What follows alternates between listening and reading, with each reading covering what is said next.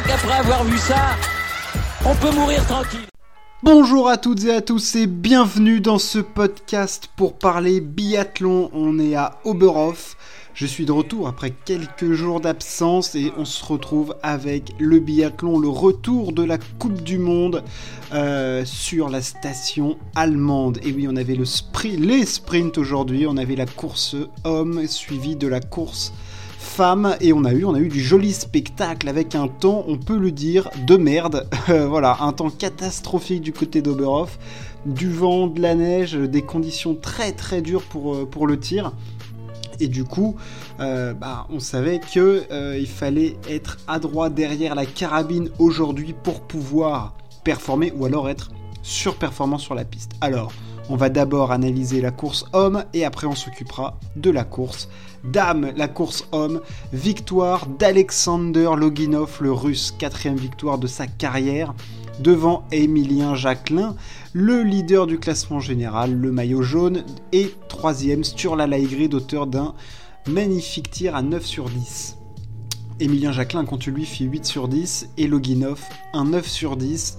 Euh, alors, victoire de Loginov, alors il était d'Ossar 56, alors on l'a pas vu venir quand Emilien a pris la première place. Ah, on s'était dit que le russe pouvait représenter une menace.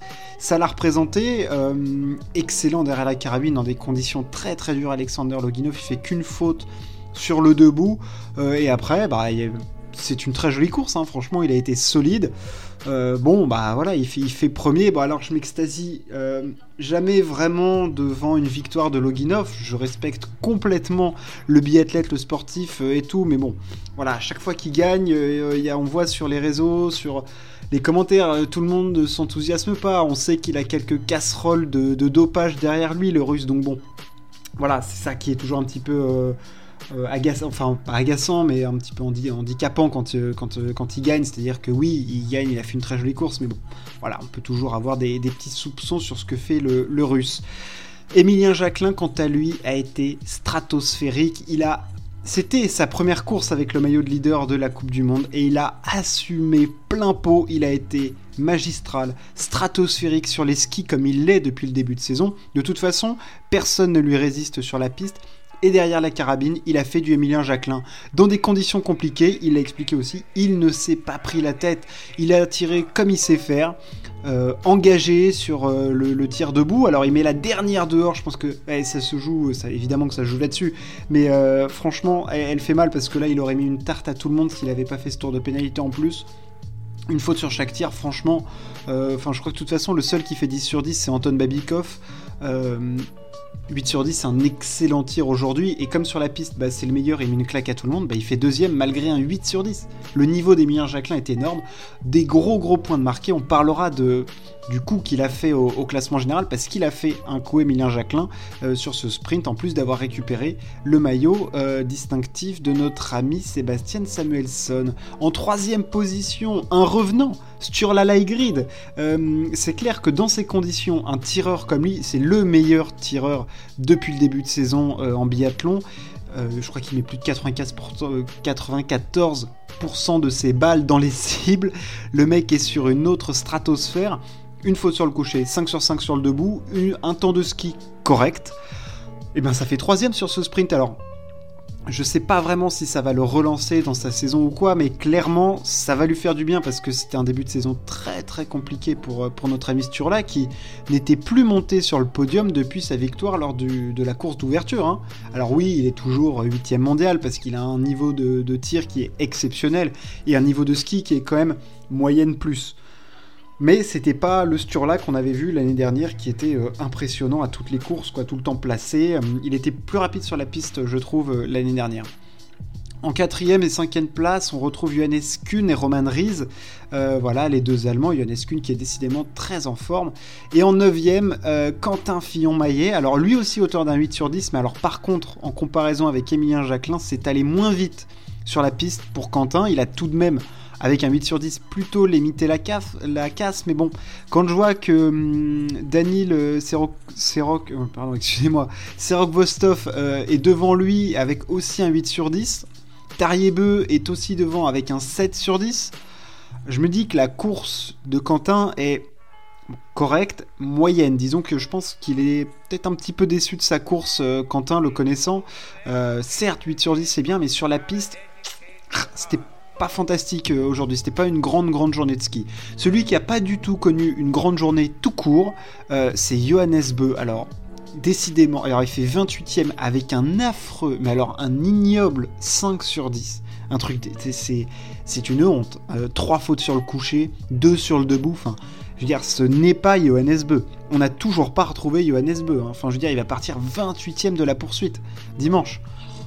Waouh, quoi. Enfin, je veux dire, dans quelle, dans quelle galaxie on est, quoi. Johannes Beu n'est clairement pas là. Et il en vient, euh, pour moi, de parler du classement général. Du coup, après cette, euh, ce, sprint, euh, Émilien Jacquelin, grâce à ce cinquième podium de la saison, a 24 points d'avance maintenant sur Quentin Fillon-Maillet en tête du général. Il en a 53 sur Vettel Christiansen.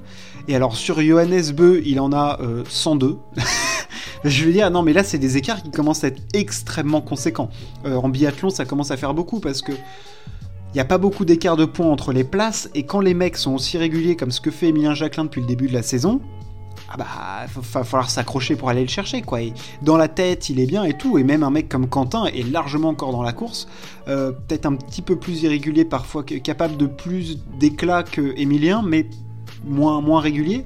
Euh, Samuelson est plus en, baisse. Enfin, je veux dire, il y a les vrais écarts maintenant avec nos deux Français qui sont en train de créer un gouffre euh, en tête du classement général. Et j'ai peur pour euh, le classement général, en tout cas, pour des mecs comme Sturla ou, ou Johannes. Hein. Je, ah, je les sens pas quoi. Enfin, je veux dire 102 points. Je pense qu'ils vont mettre beaucoup sur les Jeux Olympiques, mais en tout cas là, pour ce qui est du oui, du général, du gros globe de cristal, ça semble compliqué, ça semble très compliqué.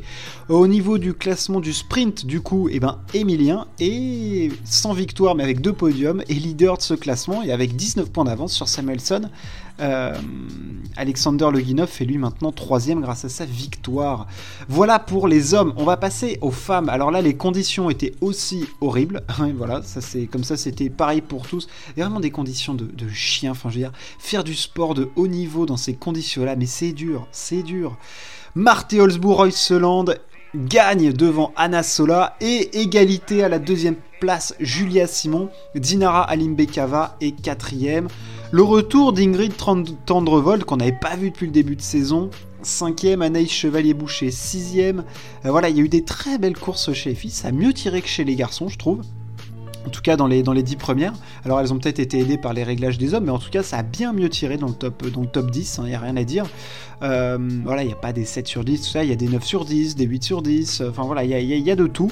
Euh, et Marthe Holzbou s'est encore révélée, comme depuis le début de saison, la plus solide, que ce soit sur la piste ou sur les skis, rapide sur les skis, solide au tir, une seule faute sur le coucher. Ah, Marthe Holzbou, cette saison, c'est du très très fort. Hein. C'est sa quatrième victoire de la saison déjà. Donc euh, voilà, elle a maintenant 64 points d'avance sur Elvira Heuberg, qui a une course un petit peu plus compliquée que, d'habitude. Notre, notre amie Elvira, qui, avec deux fautes, euh, termine à 47 secondes. Donc euh, vraiment, sur la, là, c'est sur la piste que ça a pêché chez Elvira Heuberg. Et si elle n'est pas au niveau sur la piste, ça va commencer à devenir compliqué en deuxième place. Bon alors oui, il y a Anna Sola qui continue son extraordinaire saison, mais Julia Simon est pour la troisième fois consécutive sur la deuxième marche du podium. Mais quand je vous avais dit que les Françaises pouvaient maintenant à chaque fois jouer un podium, voire mieux, c'est le cas, on l'a encore vu. Julia Simon était dans la course avec un dernier tour, mais, mais stratosphérique. Un truc, mais elle a repris 8 euh, secondes sur une borne. Waouh C'était fou Anaïs Chevalier et elle sixième. Euh, enfin, je veux dire, voilà, les Françaises sont là. Alors, ça a été plus compliqué pour Justine Brezaz, malgré un temps de ski encore euh, monstrueux. Enfin, je veux dire, sur la piste, de toute façon, on l'a vu, je crois qu'elle est deuxième en temps, euh, en temps absolu. mais là, les Françaises, ça fait plaisir. Ça fait plaisir de les voir au combat, tout le temps, pour jouer quelque chose. Alors, oui, devant Marthe Holzboot, c'est ah, elle a ce petit truc en plus. Voilà, elle est allée plus rapidement sur la piste que, que Julia. voilà, mais tu peux quand même jouer du gros résultat. Je veux dire, troisième podium consécutif pour Julia Simon. Je pense pas que ça lui soit arrivé beaucoup dans sa carrière. Je ne pense pas. Donc euh, voilà, c'est vraiment des, de beaux résultats et ça fait plaisir parce que c'est-à-dire que l'équipe de France pour ces, jeux, pour ces jeux qui, arrivent à grands grands pas, euh, bah, clairement pour les jeux, on va avoir de, belles belles chances de médailles. Hein. Je le rappelle que l'on finit Oberhof, après on va à Rupolding, on enchaîne avec Antols, et après c'est les JO. Ça va arriver très très vite, c'est dans un mois. L'individuel de biathlon des Jeux Olympiques féminins est dans un mois. Donc il va falloir être bien bien accroché à son siège. Hein. Et Marthe Holzbou et Anna Sola sont clairement très très forts depuis le début de saison. Alors Anna Sola, toujours plus rapide que, que Marté sur euh, la piste, hein. je veux dire, elle fait deux fautes, elle finit à 7 secondes. Mais voilà, il y a toujours ces petites, ces petites scories chez, euh, chez la Biélorusse euh, que, que l'on voit et qu'on n'a pas chez la Norvégienne qui fait qu'elle est suprême. cette, enfin, j'allais dire ce début de saison, mais ouais, cette saison, elle est vraiment un cran au-dessus de la concurrence. qui, qui, mentionnait d'autres, Dorothea Wierer qui fait dixième, bon ouais c'est pas du, grand Dorothea, j'ai parlé d'Elvira Heuberg qui a connu une course très compliquée sur, euh, sur la piste.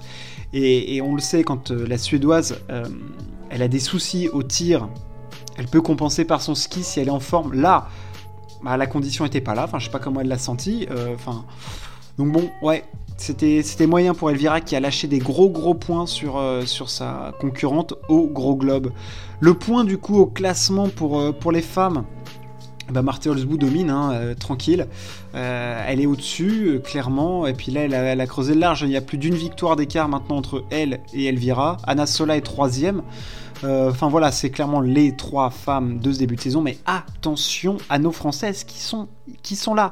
Bon alors oui, oh, tu, tu joueras peut-être pas la première place ou la deuxième place, mais dans le top 12, dans le top 13, il faut se rendre compte de ce que c'est que d'être dans le top 13 des biathlètes du monde. C'est exceptionnel et on en profite. Merci à nos Français de nous offrir ce spectacle absolument immense. On se retrouve donc pour débriefer les poursuites. Ce sera dimanche. Demain, rendez-vous ski avec le mythique géant d'Adèle Boden. On se retrouve très très vite. Ciao, à plus.